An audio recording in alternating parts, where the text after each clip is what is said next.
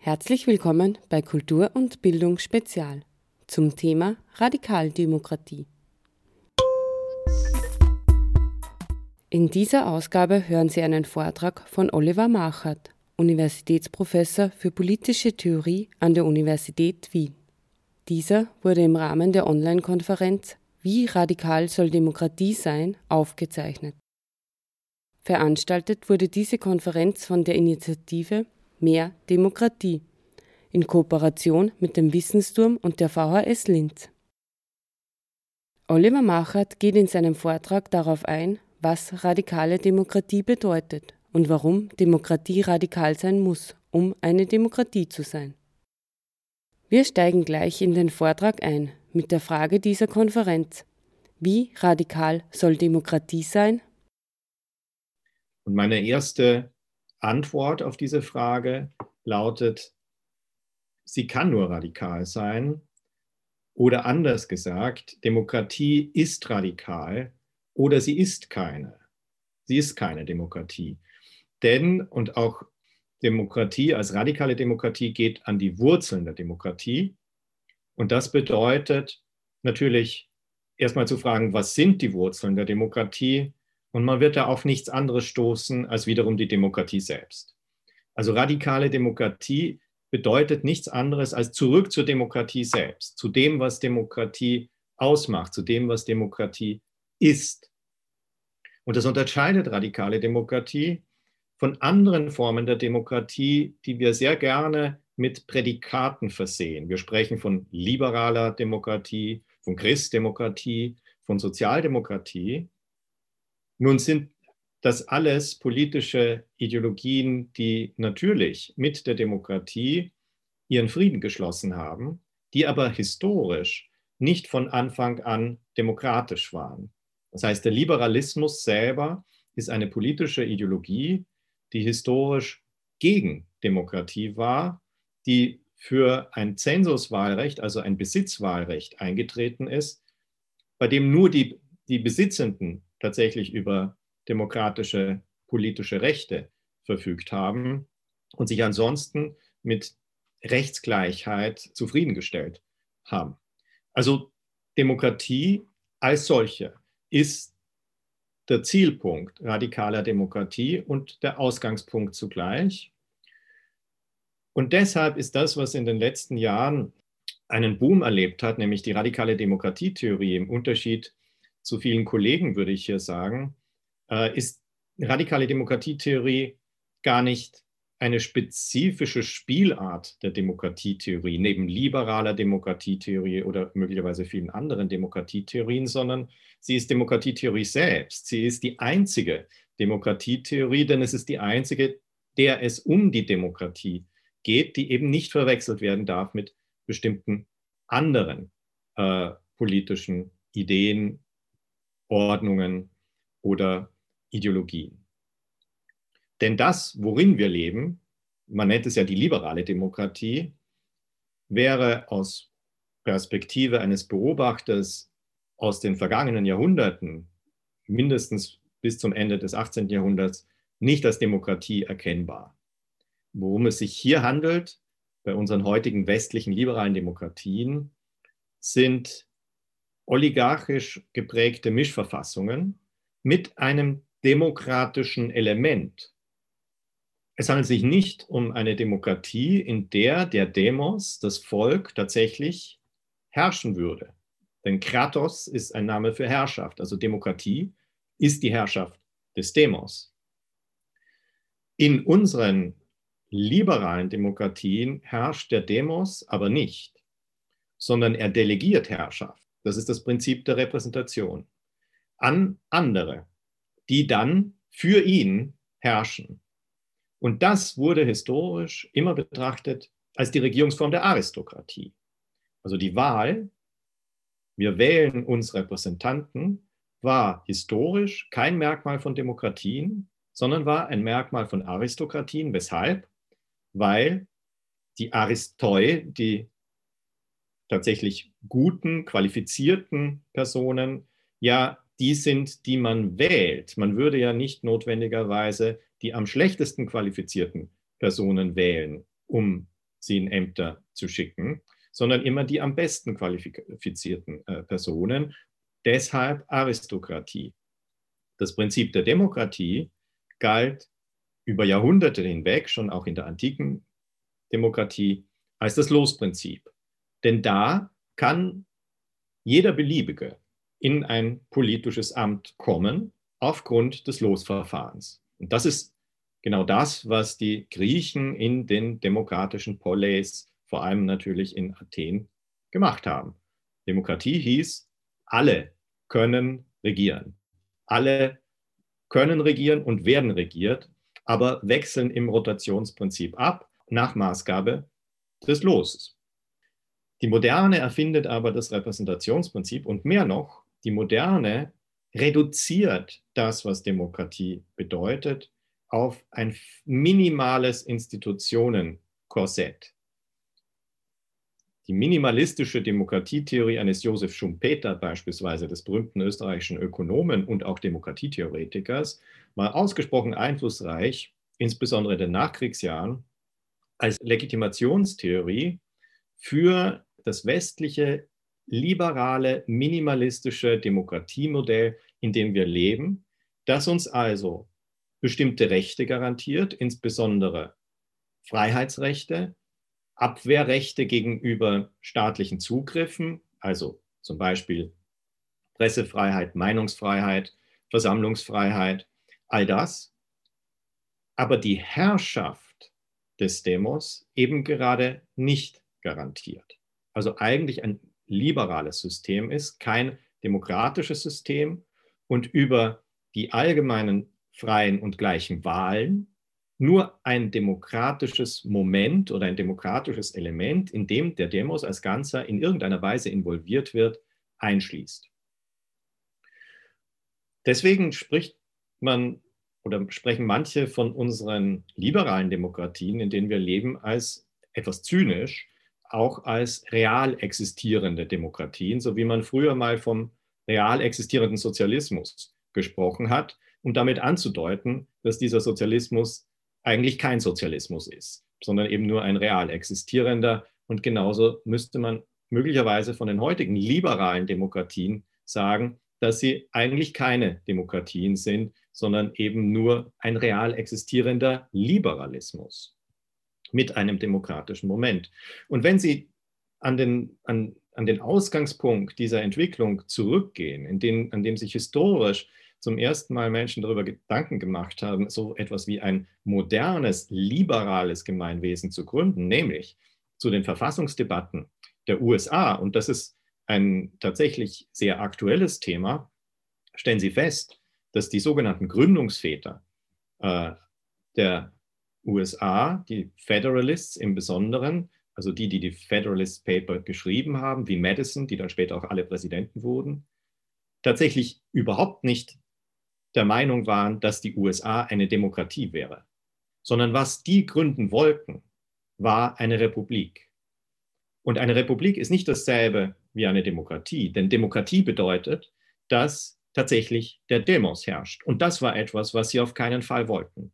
Und deswegen wurde das Prinzip der Gewaltenteilung eingeführt, um die unmittelbare Herrschaft des Demos zu verhindern.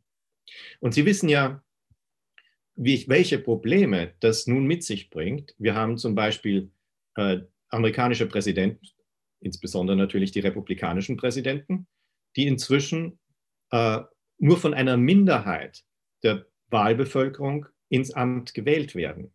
Aufgrund des Wahlmänner- oder Wahlleute-Modells, äh, in dem das Electoral College den Präsidenten wählt und eben nicht die Gesamtheit der Wahlbürger und deshalb Donald Trump mit einer Minder, einer Minderzahl an Wahlstimmen ins Amt gekommen ist.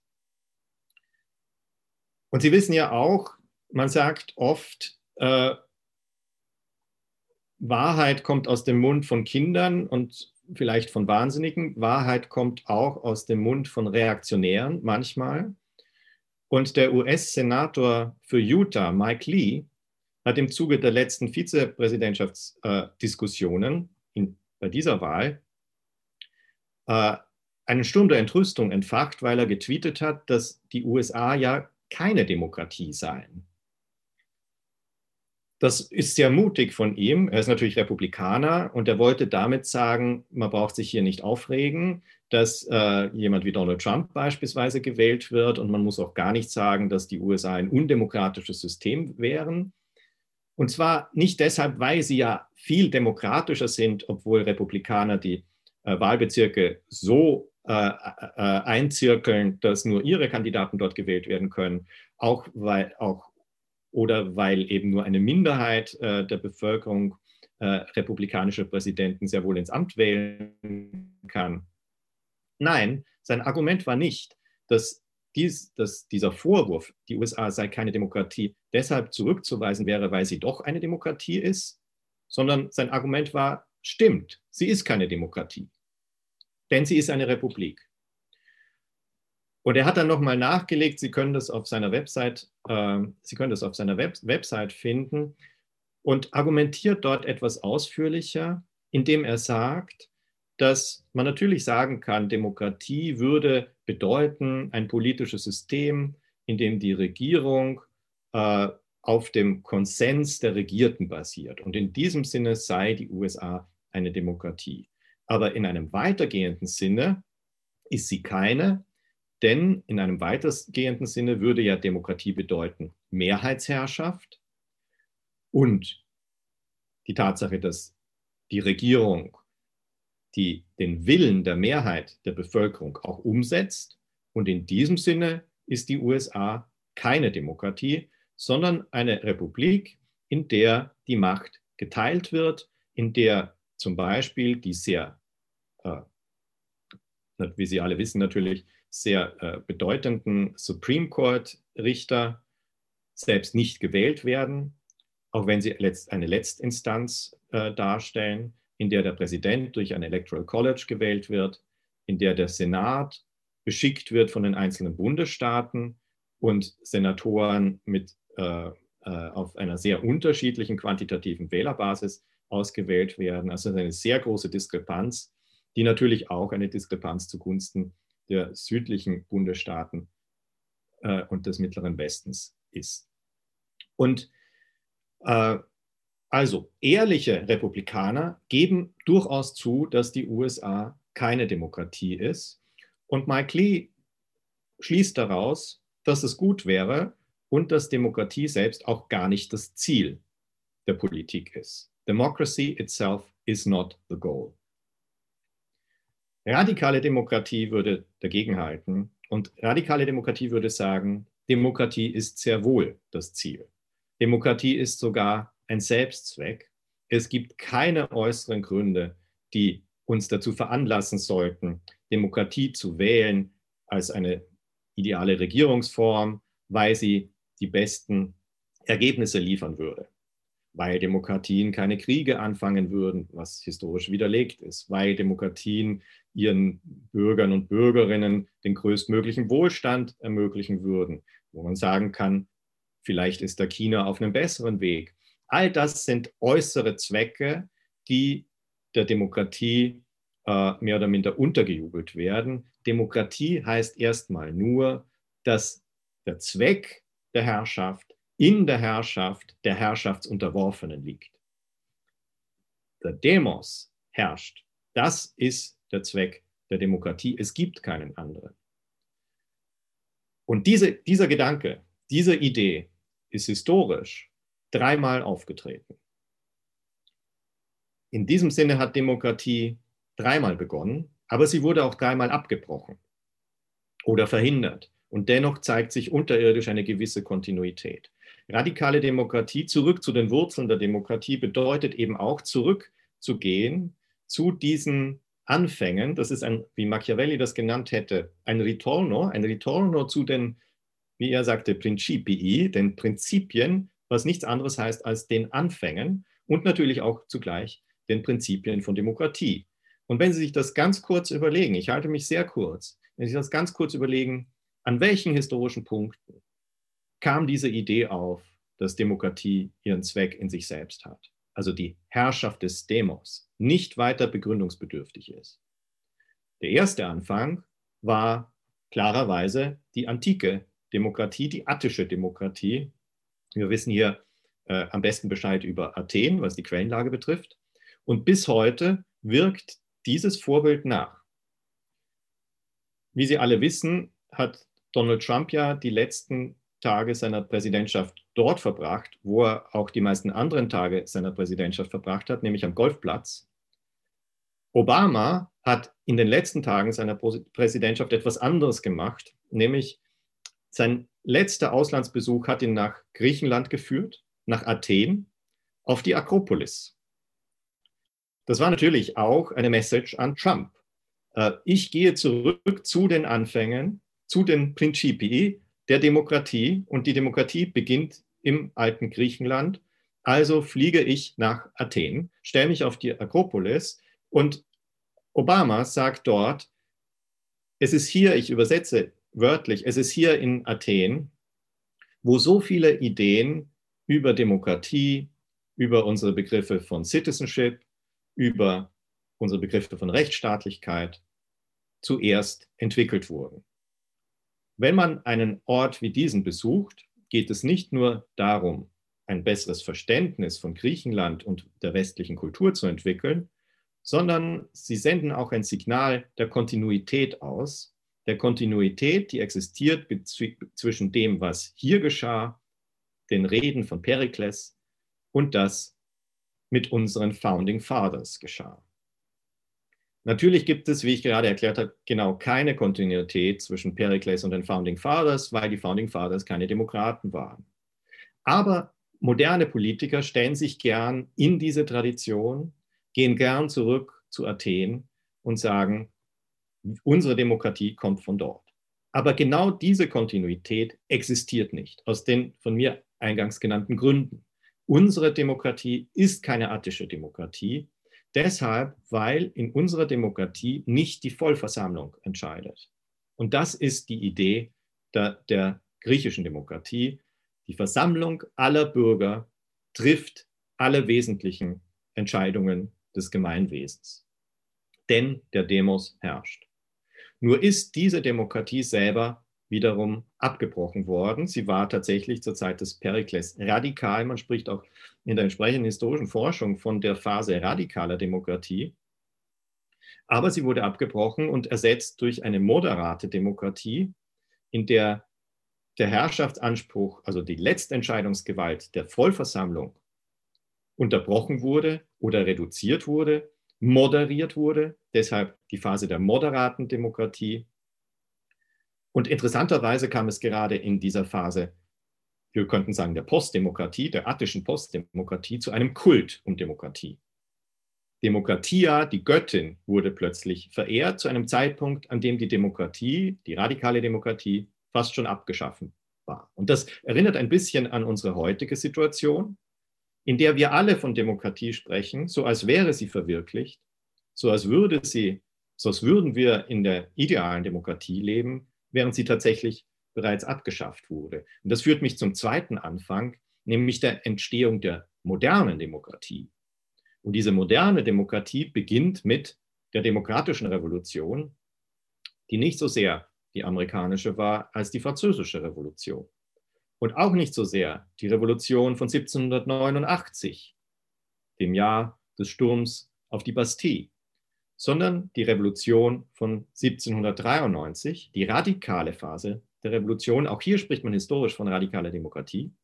Und in dieser radikalen Phase von äh, der Französischen Revolution, die zugleich die jakobinische Phase war, diese Phase wurde gekrönt durch eine Verfassung von 1793, die die erste tatsächlich demokratische Verfassung eines Nationalstaates war, eine Verfassung der Jakobiner, die ein allgemeines, gleiches und direktes Wahlrecht garantiert hat.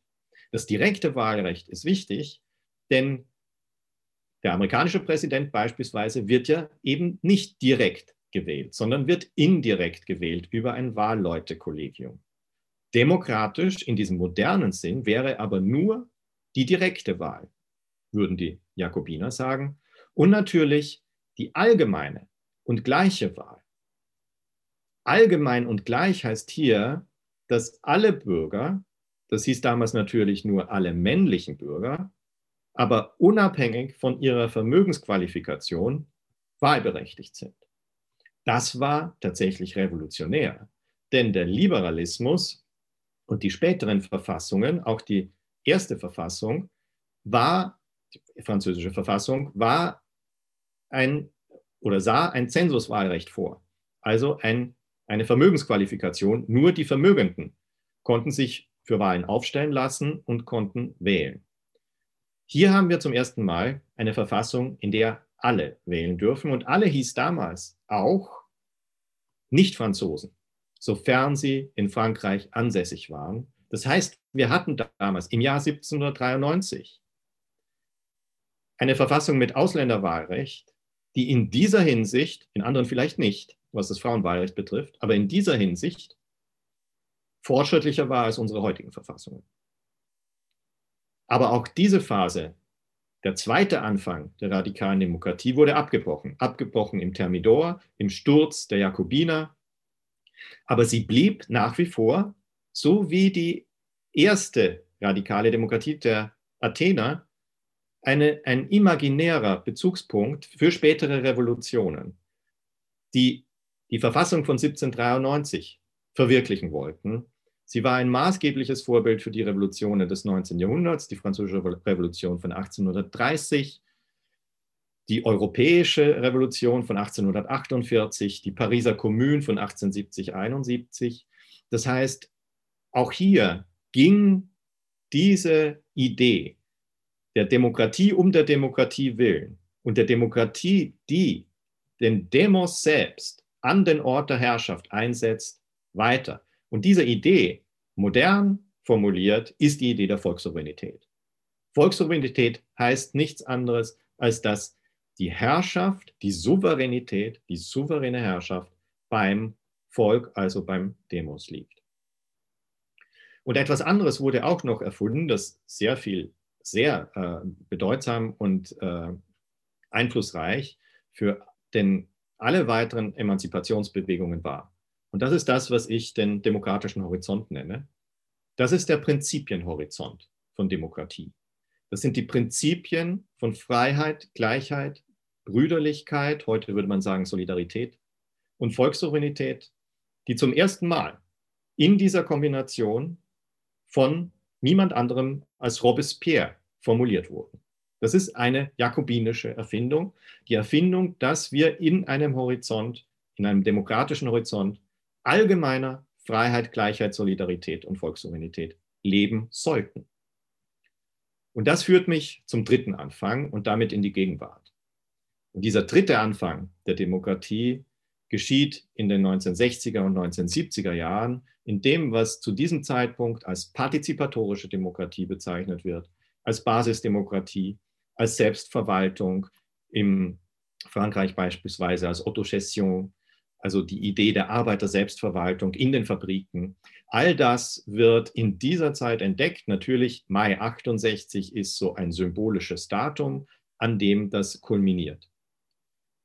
Und hier wiederum entsteht eine neue Idee oder abermals die Idee davon, dass in der Demokratie die Menschen selbst, also der Demos selbst, herrschen sollte, und zwar über die eigenen Angelegenheiten. Also deswegen das Aufkommen dieser Idee der Selbstverwaltung beispielsweise am Arbeitsplatz, in den Fabriken, in den Büros, in den Betrieben, aber eben auch in anderen gesellschaftlichen Verhältnissen, bis hinein in die scheinbar privaten Verhältnisse, die im Liberalismus ja immer abgeschottet werden gegen politische Zugriffe und von denen behauptet wird, sie wären selbst gar nicht politisch, also bis hinein in die Familien, die demokratisiert werden. Das heißt, in unsere persönliche Interaktion, in unsere Verhältnisse, unsere Sozialverhältnisse hinein.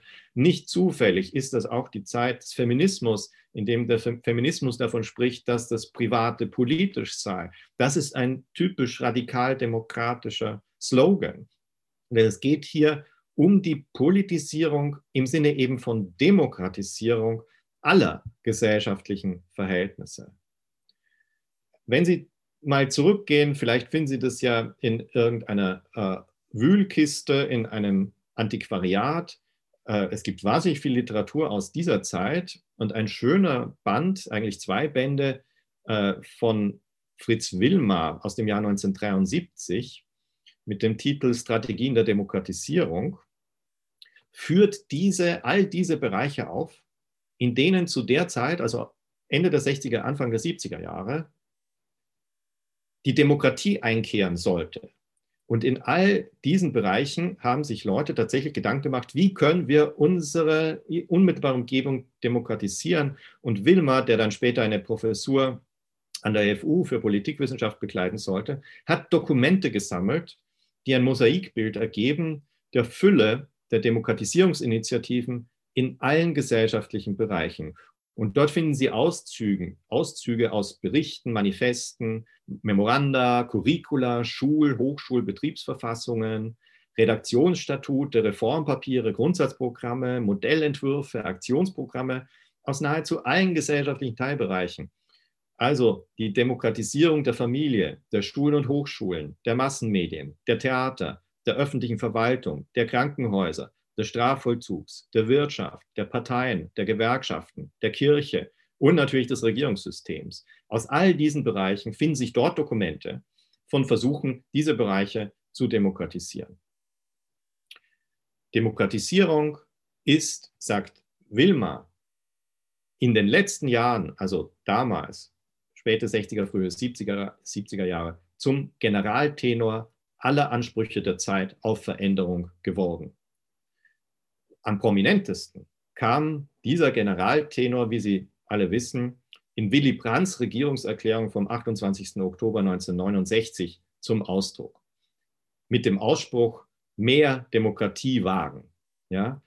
Man wollte bis hinauf in die Regierungserklärungen mehr Demokratie wagen. Und in seiner zweiten Regierungserklärung von 1973 wurde das nochmal bekräftigt. Dort sagt Brandt wörtlich, ich zitiere, wir brauchen Menschen, die kritisch mitentscheiden und mitverantworten, denn unpolitische Bürger würden dazu neigen, sich der Obrigkeit zu beugen. Stattdessen will Brandt und will die Regierung Brandt den Bürger, nicht den Bourgeois. So wortwörtlich. Denn, Zitat, wir sind dem angelsächsischen Citizen, dem französischen Citoyen, geistig näher gerückt. Es geht uns darum, dass die vielen Einzelnen ihre Heimat in dem Staat finden, den eine schmale Schicht von Mächtigen früher und lange wie ihren Besitz behandelt hat. Wir wollen den Staat zum Besitz aller machen. Und Sie sehen, das Buch von Wilma oder Sie könnten noch tausend andere Bücher aus dieser Zeit hernehmen zu partizipatorischer Demokratie, stand im Kontext einer umfassenden gesellschaftlichen Demokratisierungsbewegung, die jetzt in dem Fall in der BDR, BAD von Basisinitiativen bis hinauf zum Bundeskanzleramt gereicht hat. Und heute, rückblickend, wenn man sich das so ansieht, scheint es, als wäre es wie aus der Zeit gefallen, die Emphase der Demokratisierung. Weshalb? Weil auch diese Phase abgebrochen wurde. Durch eine neoliberale Konterrevolution, durch eine Phase der Enddemokratisierung. Ich sehe das an meinem eigenen Arbeitsplatz das UOG der schwarz-blauen Regierung Anfang der 2000er Jahre hat diese Phase der demokratischen Reform der Universität rückabgewickelt. In den 70er Jahren ist die Universität demokratisiert worden, ist aus der alten Ordinarienuniversität, Sie kennen ja den studentischen Spruch, unter den Talaren der Move von 1000 Jahren, aus dieser alten Ordinarienuniversität in eine Universität gewandelt worden, in der alle Statusgruppen der äh, Universität Mitspracherecht besitzen. Und das ist letztlich umgewandelt worden in ein neoliberales CEO-Modell, in dem die Macht im Rektorat und im Unirat konzentriert ist. Und mit der neuen äh, Universitätsgesetznovelle, die jetzt Minister äh, Fasselabend vorgeschlagen hat, wird diese Enddemokratisierung nochmal verschärft, indem auch die Mitbestimmungsrechte des Senats in der Rektorenwahl beispielsweise beschnitten werden. Wir haben also eine Phase der Demokratisierung in den 70er Jahren, gefolgt von einer Phase des Neoliberalismus, der ja nicht nur auf Privatisierung besteht, sondern und Liberalisierung, sondern Privatisierung und Liberalisierung heißt immer auch Entdemokratisierung, dort wo bereits demokratische Mitbestimmungsrechte erkämpft worden waren.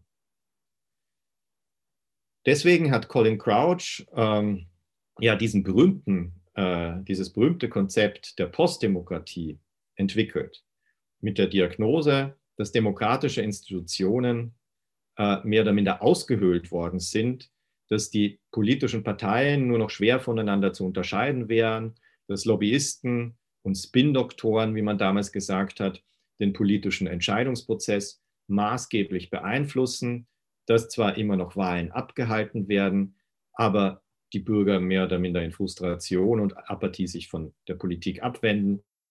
Der Wohlfahrtsstaat wird abgewickelt, Austeritätsmaßnahmen werden im Interesse einer schmalen wirtschaftlichen Elite eingeführt, der Wohlfahrtsstaat wird auf ein Minimum reduziert.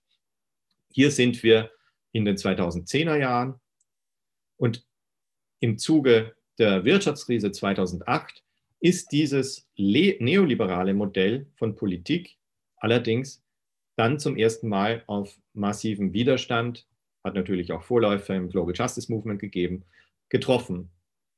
Und heute hat es doch sehr viel an Legitimität verloren nach vielen Jahren der Wirtschaftskrise, sodass man sagen kann, dass auch diese Postdemokratie-Diagnose inzwischen leicht überholt ist und wir in einer offenen Situation stehen, in, den, in der unklar ist, wie es weitergehen wird. Also ob sich die neoliberalen Dogmen weiter durchsetzen und wir nach einer Phase der äh, Rückkehr des Staates im Zuge der Corona-Krise wieder in eine Phase der Austerität, des Austeritätsregimes, des den Gürtel enger schnallens kommen, in der umso mehr neoliberale Politikmodelle durchgesetzt werden, oder ob sich daraus möglicherweise ein neues Modell entwickelt oder eine neue Ordnung entwickelt, die tatsächlich mehr mit Demokratie zu tun haben könnte. Das ist offen. Ich komme jetzt zum Schluss, indem ich nochmal auf die andere Seite dieser Prinzipien hinweise. Ich habe auf drei Anfänge hingewiesen. Das wäre die chronologische oder historische Seite der Prinzipien äh, von Demokratie, also die Anfänge von Demokratie. Aber es geht ja auch um die im eigentlichen Sinne Prinzipien von Demokratie, also die Prinzipien von Freiheit, Gleichheit, Solidarität und Volkssouveränität. Und wenn wir uns umsehen, denke ich, sehen wir, dass zwar die neoliberale Konterrevolution in gewissem Ausmaß gesiegt hat, aber keineswegs unherausgefordert ist. Wir sehen heute Demokratisierungsbewegungen überall auf der Welt. In Chile beispielsweise, wo die Demonstrierenden einen, äh, einen neuen Verfassungsgebungsprozess äh, erzwingen konnten. Weniger optimistisch stimmende Demokratisierungsproteste sehen wir in Hongkong beispielsweise, aber an vielen anderen Stellen der Welt, denken Sie auch nur an die Black Lives Matter-Bewegung in den USA. All das sind letztlich Demokratisierungsproteste, die auf die Prinzipien der demokratischen Revolution rekurrieren. All diese Proteste fordern Freiheit, Gleichheit und Solidarität ein. Sie befinden sich also nicht außerhalb des demokratischen Horizonts, sondern innerhalb des demokratischen Horizonts. Und ihnen geht es um die Demokratisierung der Demokratie. Und alle, die teilnehmen an diesen Protesten, reklamieren für sich das Recht zum Demos zählen zu dürfen. Und daraus folgt eine ganz wesentliche Eigenschaft der modernen Demokratie, die wir in der antiken Demokratie nicht kennen. Und das ist das Prinzip, dass der Demos wir alle sind. Der Demos ist also nicht nur ein kleiner Teil der Bürgerschaft, also der männlichen Bürger in Athen, ein Bruchteil letztlich der Gesamtbevölkerung, sondern der Demos, das sind alle. Das heißt, der Demos selber hat keine Grenzen. Und zwar deshalb, weil die Moderne seine Universalisierbarkeit erfindet im Zuge der demokratischen Revolution. Die Prinzipien von Freiheit, Gleichheit und Solidarität sind Prinzipien, die prinzipiell ausweitbar sind, ja, die sogar ausgeweitet werden müssen. Ein Prinzip von Freiheit, das nur für einige gilt und für andere nicht, ist kein demokratisches Freiheitsprinzip. Ein Prinzip von Gleichheit, in dem nur einige gleich sind und andere ungleich, ist kein demokratisches Gleichheitsprinzip.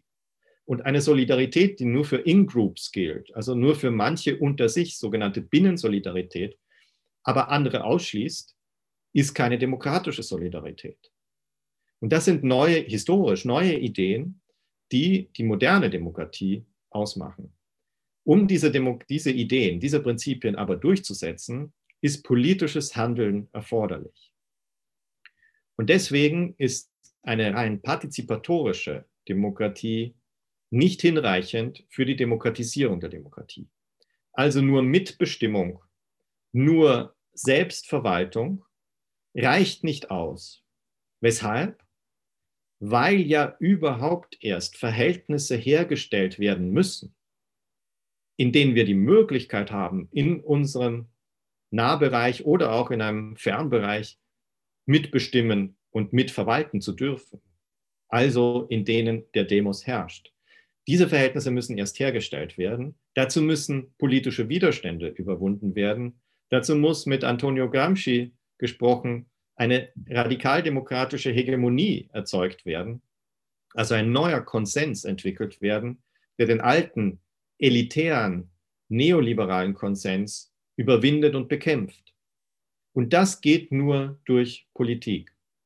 Deswegen bedeutet radikale Demokratie eben nicht einfach nur partizipatorische Demokratie, sondern radikale Demokratie ist ein politisches Projekt, das in Form von organisierter, gemeinsamer politischer Aktion die demokratischen Prinzipien möglichst weit auszuweiten versucht, also in viele gesellschaftliche Teilbereiche hineinzubringen versucht und zu intensivieren versucht.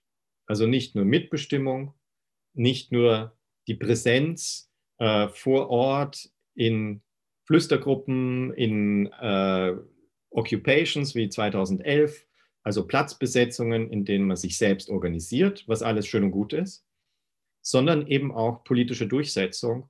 Und deswegen wird man auch auf die Repräsentation, also auf intermediäre Organisationen wie Parteien, nicht verzichten können, denn nach wie vor wird, werden Gesetze in Parlamenten gemacht.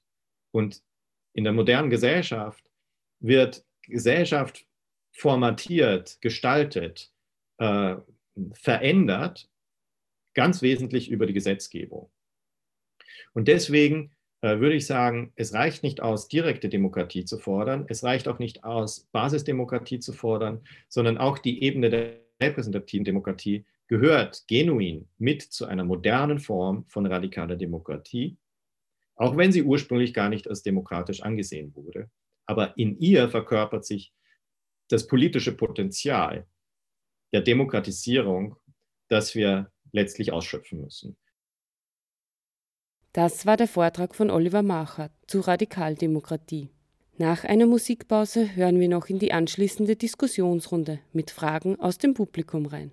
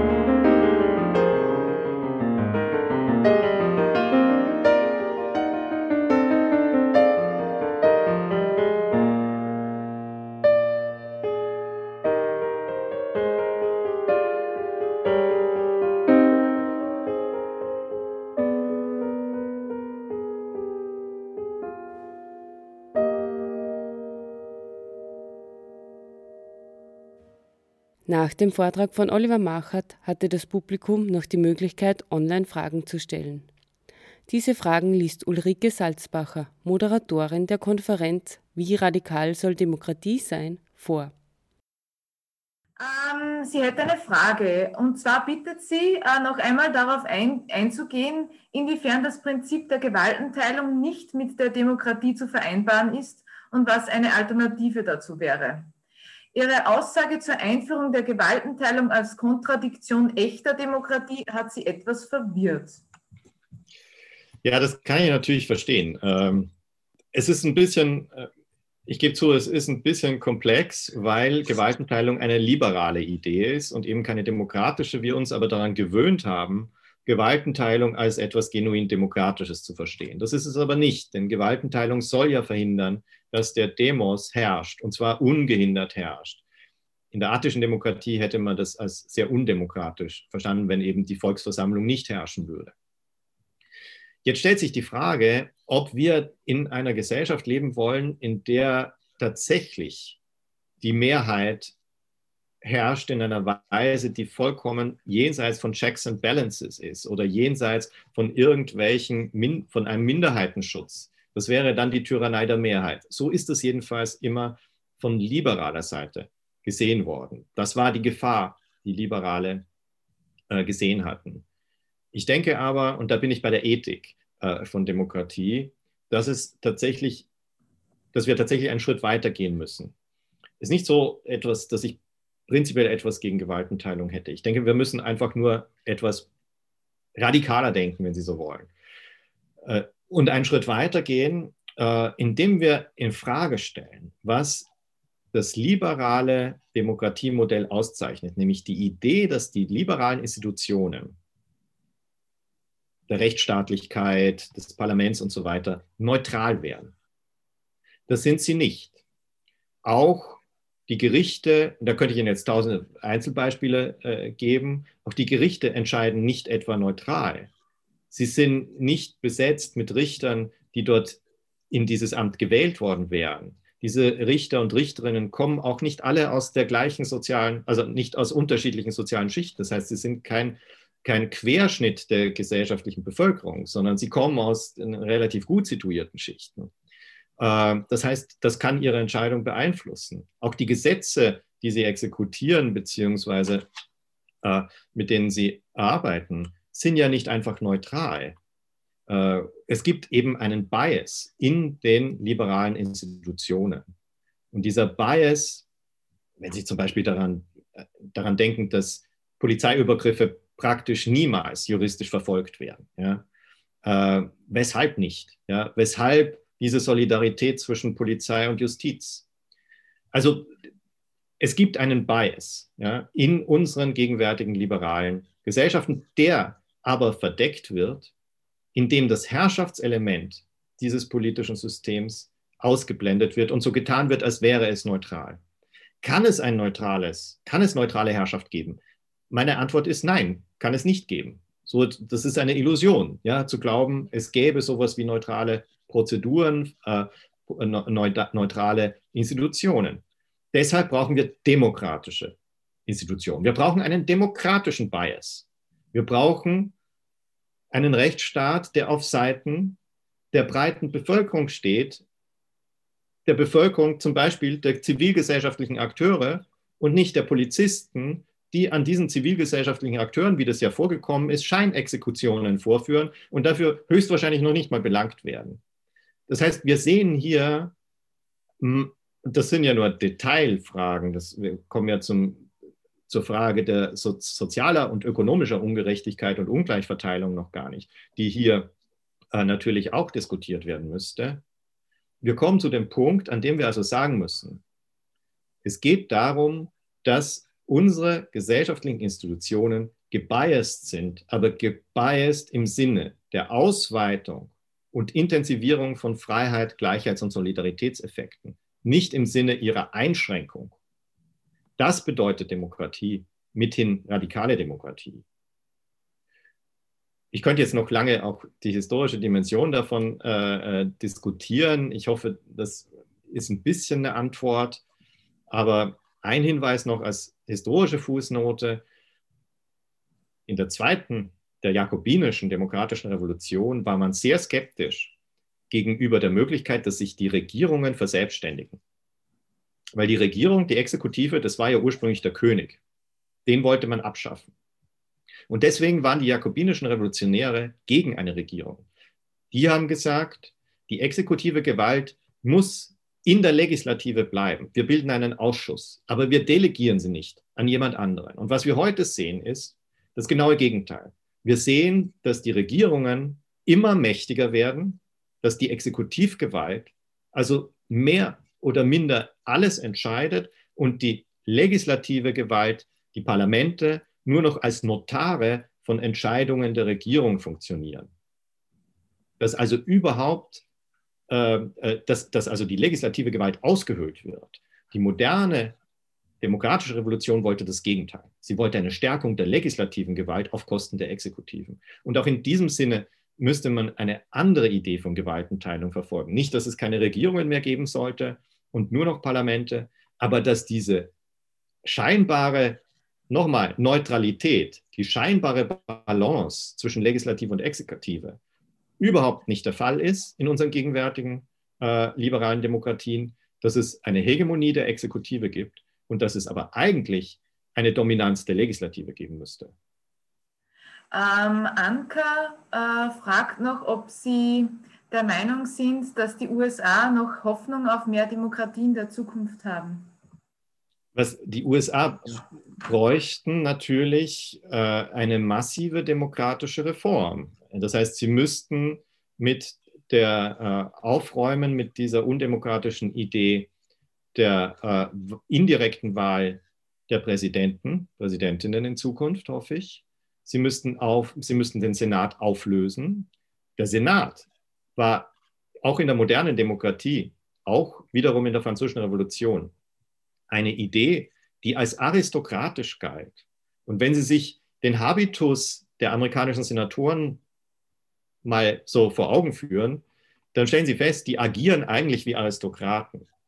Im Unterschied zu vielen äh, äh, Mitgliedern des Kongresses, des, des Hauses. Und äh, das Oberhaus in, äh, in England, Großbritannien, ist auch eine aristokratische Institution, die von Tony Blair zwar demokratisiert wurde, wo aber immer noch einige Peers sitzen, die eben auf sozusagen Lebensstellen sitzen, auf vererbbaren äh, äh, Peer-Mandaten. Peer, äh, also das alles sind völlig undemokratische Institutionen. Ähm, ich bin nicht für eine Reform des Senats, also mich fragt ja sowieso niemand, nicht äh, aus den USA, aber ich bin nicht für eine Reform des Senats, sondern ich für, bin so wie in der Französischen Revolution für eine Abschaffung ja, des Senats, denn äh, der Senat ist eine klassische aristokratische Institution und deswegen waren die französischen Revolutionäre für ein Einkammernparlament. Aber gibt es Hoffnung dafür? Naja, natürlich nicht. Ja, also ähm, jedenfalls nicht in absehbarer Zeit. Ähm, und eine, ich würde sagen, eine Frage nehmen wir noch, ähm, und zwar, ob Sie aktuelle Beispiele von Nationen, Gemeinschaften kennen, die radikaler Demokratie näher oder relativ nahe kommen. Und wie sehen Sie in diesem Kontext die Schweiz, diesem Thema immer wieder als anderer Zugang genannt wird? Absolut. Wenn Sie mich fragen würden, gibt es diesen gibt es einen demokratischen Staat, dann würde ich sagen, es ist die Schweiz. Äh, die Schweiz hat ähnliche, man könnte jetzt auch sagen, es gibt Teilstaaten der USA, Kalifornien beispielsweise, die sehr demokratisch sind. Aber die Schweiz hat aus vielerlei Gründen genau ein, ein demokratisches Modell, ein halb direkt demokratisches, also ein repräsentatives, äh, ein repräsentatives Element und ein direkt demokratisches Element. Was die Schweiz aber auch auszeichnet, ist eine starke zivilgesellschaftliche Verankerung der Demokratie über einen langen Zeitraum hinweg. Das bedeutet, dass auch die Schweizer und Schweizerinnen nicht mit historisch, mentalitätsgeschichtlich, nicht so sehr mit einer untertanen Mentalität ausgestattet sind, wie zum Beispiel die Österreicher und Österreicherinnen. Und das bedeutet wiederum, dass ich nicht von heute auf morgen einen Systemwechsel machen kann, wo ich zwar eine Demokratie habe, aber keine Demokratinnen in der Demokratie sondern nach wie vor autoritär autoritäre Charaktere, wie Adorno das genannt hätte. Wie mache ich also uns selbst zu Demokratinnen, wenn wir jetzt keine Schweizer und Schweizerinnen sind? Und das geht nur durch eben partizipatorisches und politisches Engagement, durch einen Selbstbildungsprozess, also durch Erziehung, äh, angefangen von den Schulen, aber natürlich auch durch Selbsterziehung im politischen Handeln.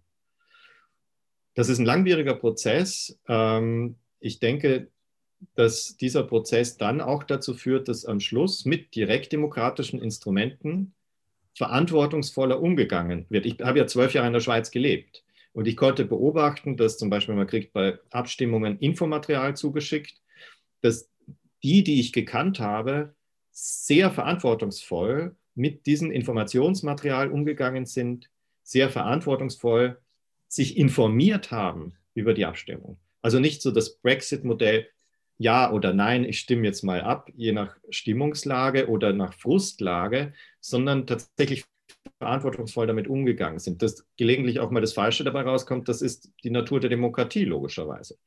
Aber es geht ja darum, dass Demokratie auch mit einem entsprechenden Verantwortungsbewusstsein ausgeübt wird. Und das muss trainiert werden, das muss eingeübt werden. Und das ist letztlich eine Frage der Erziehung und Selbsterziehung auch im politischen Prozess selbst. Sie hörten in dieser Ausgabe von Kultur und Bildung Spezial über Radikaldemokratie einen Vortrag von Oliver Machert, Universitätsprofessor für politische Theorie an der Universität Wien. Sein Buch Der demokratische Horizont Politik und Ethik radikaler Demokratie wird demnächst veröffentlicht. Informationen zu der Initiative Mehr Demokratie und die Sendung zum Nachhören finden Sie auf www.fro.at und im Audioarchiv der Freien Radios Österreichs unter www.cpa.fro.at. Im Namen des Teams von Kultur und Bildung Spezial bedanke ich mich fürs Zuhören. Karina Schaumberger verabschiedet sich aus dem Studio. Kultur und Bildung Spezial. Konzerte, Diskussionen, Vorträge, Lesungen. Jeden Freitag auf Radio Froh 105,0.